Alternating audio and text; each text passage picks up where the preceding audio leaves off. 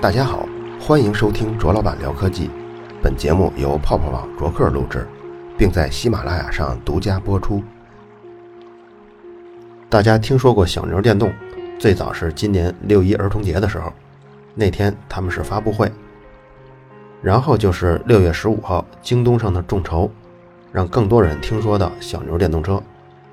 在京东上，每天都有相当多的众筹项目上线。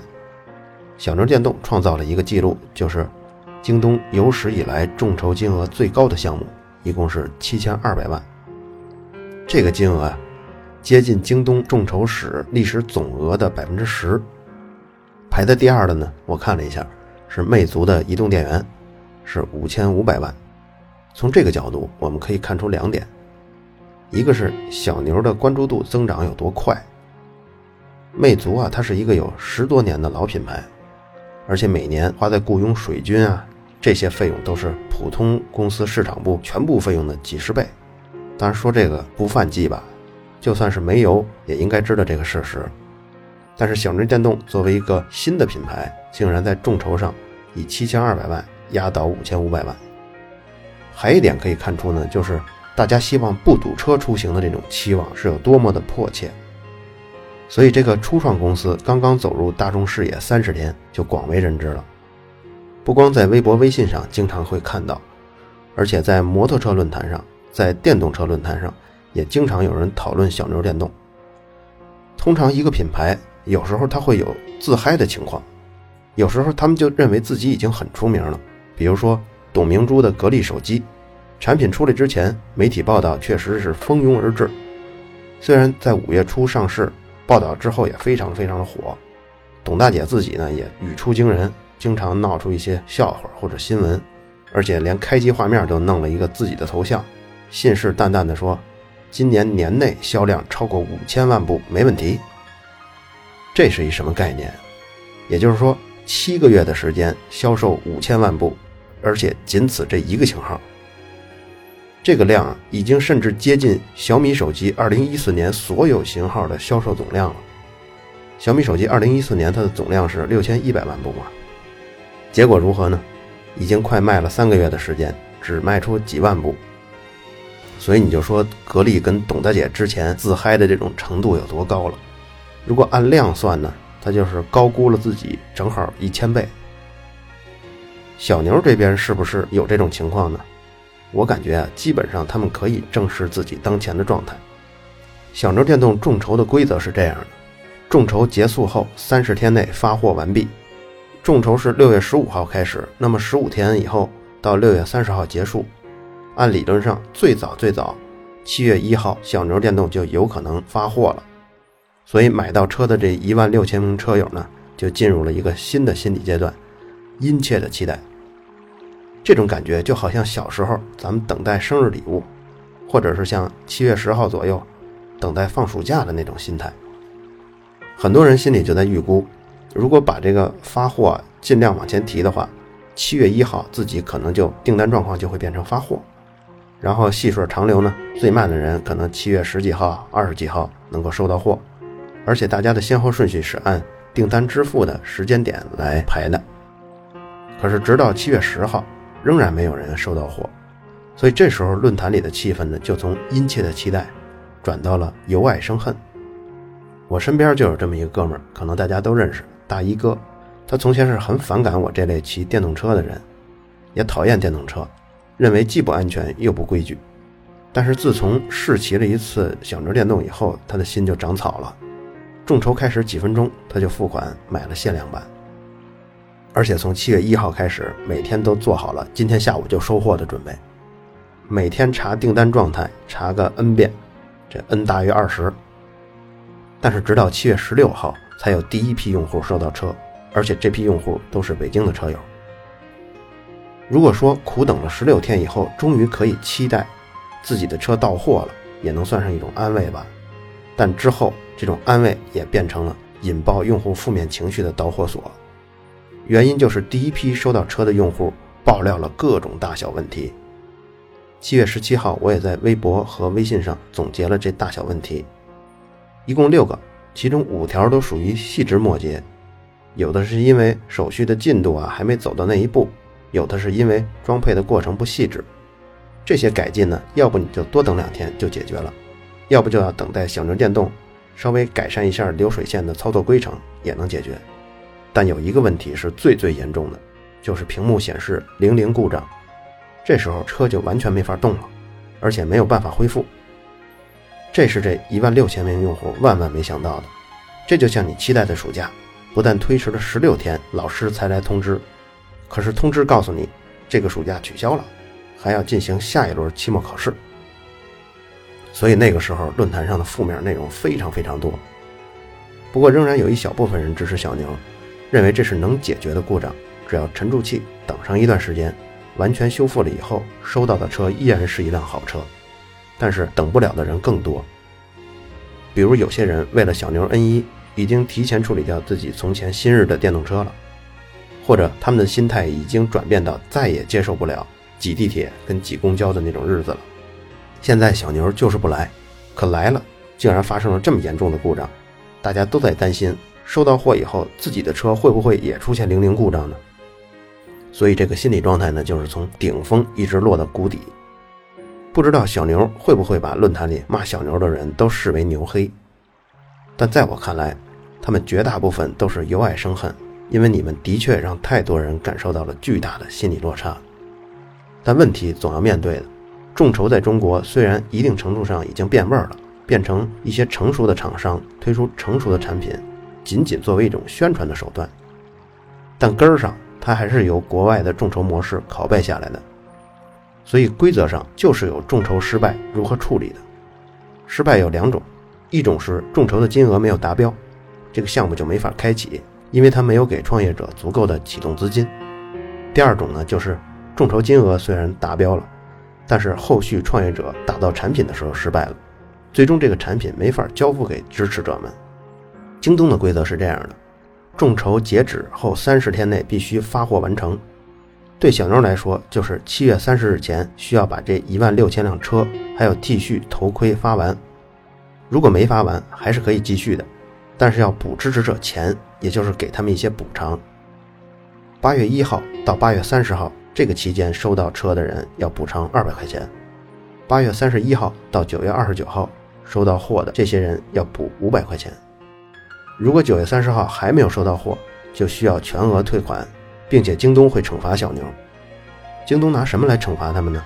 一个众筹项目在发货全部完毕前，京东是手握着百分之八十的众筹资金的，小牛只拿到七千二百万众筹款的五分之一。这就是比较大的众筹平台对创业者的一种约束。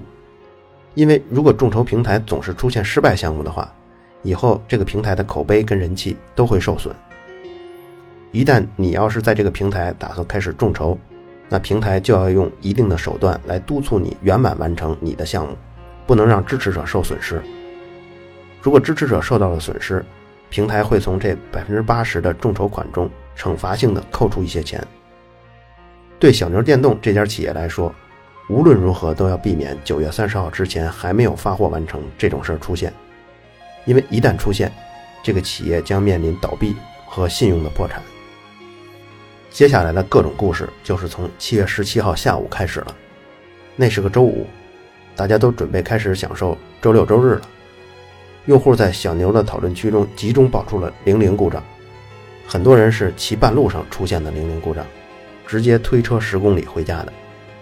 要知道，北京上周都是在下雨。帖子里还有一位五十多岁的老用户发帖说：“不要发货了，发过来有问题，我这么大岁数真的推不动。”从时间上看，小牛当天下午就应该从常州派来的一批工程师到北京，而且一定是坐火车来的，因为上周北京下雨下的比较邪乎，我们编辑部都有很多人航班延误二十多个小时。当时这批工程师专门上门来排查故障做维修。从可靠的渠道透露，小牛第一批发货量大约是五百台，所以我甚至感觉这第一批的故障如果靠工程师这样。挨家挨户去维修的话，仅就这五百台也根本忙不过来，这样的效率是不是太低了？不过接连跑了 N 家客户之后，问题竟然逐渐锁定了，也就是在周六凌晨四点的时候，这期间常州来的工程师雨中狂奔，不过他们也不太认识北京的路，最后也发生了一些情况，比如说没有按时去到客户的家里，而且这客户呢还是专门请假等待他维修的。各种故事经过了二十五个小时之后，故障的解决方案也终于确定了，也就是在星期日的早上五点。小牛官方虽然对故障细节做了说明，但是细节并不是很丰富，咱们只是照本宣科的念一下。由于通信模块的不同批次的差异，以及单片机在重启唤醒过程中因频率受到干扰偏移，两个部件的差异与偏移超出某个特定的临界点时。少部分系统工作不够稳定，致使内部数据通讯出现校验错误，最终系统不能正常工作而出现了零零的提示。这次故障是发货前不断调整产品，调整太多，结果导致本来应该没有问题，但是有瑕疵的车被改成了问题严重的车，并且发货发出去了。那是什么细节导致这个零零故障呢？其实是为使防盗系统在电池包离车的情况下能让它工作的时间更长。设计团队针对车的防盗、数据发射天线和中控的低功耗休眠进行了一次全面的升级。结果升级完了之后，只在工厂进行了模拟测试，也就是说，只在电脑上进行了测试，并没有做实车的测试。结果测试通过以后，就直接发车了。当然，这也算一个产品发布前的大忌了。当你产品已经准备发布了，你就不应该再做更改了。况且你更改的还是中控程序这样关键的部位。如果你发现有瑕疵的话，那么第一版产品就这样了。发一版有瑕疵的产品，远比发一个问题严重的产品要好得多。知道故障以后，我们可以在第一点一版、第一点二版或第二版中继续更改。小牛面对零零故障，这次谨慎了一些，他从工厂又安排了三百辆新车来刷入新修改后的主控，来测试这个固件的稳定性。事情大概在周日晚上有了大致的眉目。周一呢，小牛就把这些情况全都公布出来了。小牛在论坛上单开了一贴，专门更新故障解决的进度。昨天的消息是固件更新在三百辆车以后测试的情况。这测试包括哪些呢？就是包括 APP 在内的完整的测试功能，各个环境的路况测试，还有高低温的测试，而且针对不同批次的模块加大了测试压力。到现在为止，这三百辆车没有一台因为批次或者干扰的问题。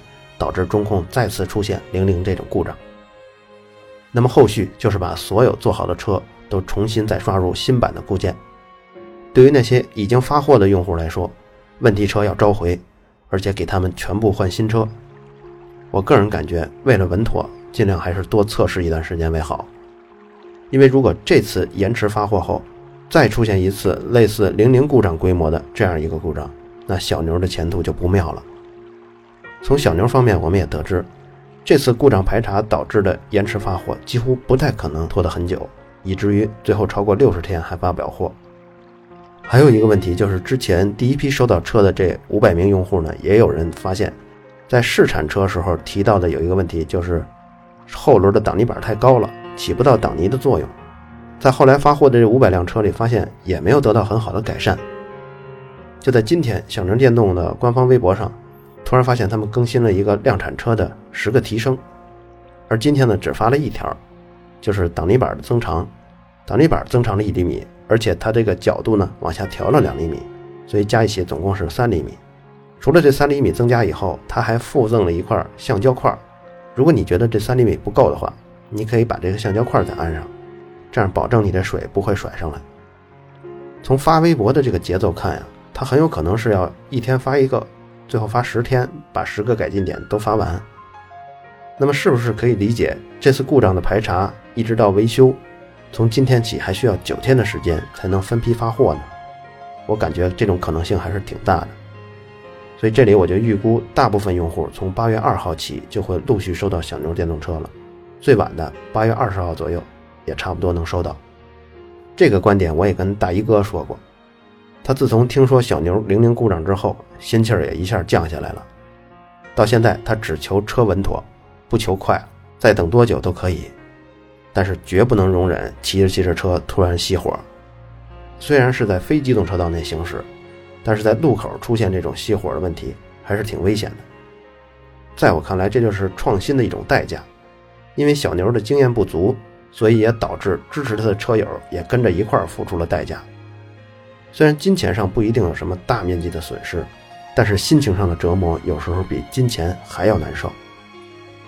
如果各位再想一想，比如说电动自行车行业中卖了这么多年，几亿辆车卖出去了，有没有哪家品牌在防盗上下过这么大的功夫？就是说，让你的车在没有钥匙跟手机的情况下就根本没法启动，这个贼根本没法通过一些小的改动把这个车骑走。那么你说，像新日、绿源、爱玛、雅迪、小鸟，这些都是洗剪吹的水准，技术差，都是那种都是这种一夜乍富、不思进取的企业，这车辆的技术含量都很低。那么摩托车企业呢？比如雅马哈、铃木、本田，他们有没有出过防盗功能如此复杂、如此细致的摩托车呢？跟你说也没有，他们顶多是在点火线上给你预留个接口。就方便你在外面买一个防盗器，能跟这个点火线接上。昨天志一还跟我讨论说，他是不是应该再给车买一个英国的碟刹锁？我跟他开玩笑说，我说锁就别考虑英国那么规范的地方了，中国的锁才是世界级的，因为中国的锁要经受全世界最严格的考验。咱们这小偷多厉害呀！而且再说了，小牛电动车你还要再上锁吗？甭说贼了，现在连车主都骑不走。当然，这只是玩笑了。有人评论小牛电动给媒体封口费、保护费，这还真说错了。这种调调的评论在汽车之家很多，比如经常能看到某某厂该给某某编辑充值了，保护费都交了，能告诉你实话吗？等等，就这些话，可能发帖的人自己没有意识到，但这种话当事者双方看到了以后，就感觉这种言论很幼稚跟可笑。就好像一个民科跑到一个大学里头，到处找科学家来谈论他发现的新的秘密，到处约人聊他的新发现。比如说，他证明了哥德巴赫猜想，他跟人说他发现了相对论中的一个致命错误。媒体和厂商之间有广告投放，然后会针对产品或者人物做广告，这在国内外都是通行的模式。否则，商业媒体靠什么来生存呢？国外的媒体编辑撰写或者约稿的部分里会有更少的这种软性植入，也就是说，他们的内容的自主性跟公正性都会更好一些，受更少的商业利益的影响。国内媒体在这方面是不如国外的，相当多的涉及产品的介绍啊、评测啊，都是有商业广告植入的。你说这是因为国内的媒体素质差吗？我觉得这可能是一部分原因，但更多原因在于。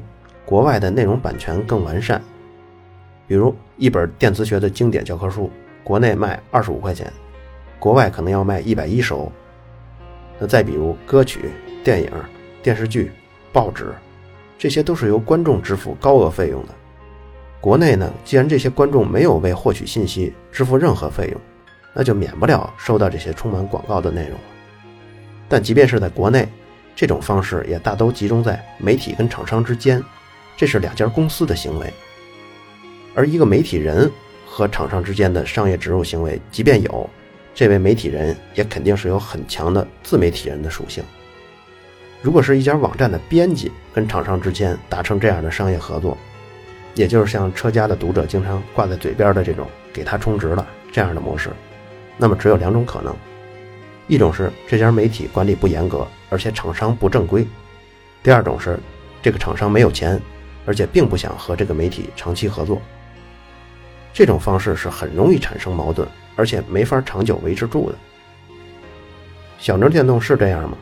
这点咱们不是小牛内部的人，也无法下定论。但我们从好多事儿上都能感觉到，小牛电动对大众传播是务实的。务实在市场宣传上，其实算不上褒义词，也算不上贬义词。以他们目前的关注度来说，比如微博的粉丝数是四十一万。应该是没有多少水分的。微博的蓝微账号都有各项数据的统计。由于新浪微博的粉丝数曾经一度作为媒体传播能力或者影响力的标志，所以刷僵尸粉的生意就特别疯狂。咱们来对比一下这四十一万粉丝的小牛电动跟三百零五万的中关村在线，他们在七天之内转发、评论、点赞这三类动作数量是多少？小牛电动是两千八百三十五次。中关村在线是五千五百四十次，差了一倍吧。但是你再看他们粉丝数，一个四十一万，一个三百零五万，相差了八倍。所以你可以看出，起码小牛电动是没有特意去买僵尸粉的。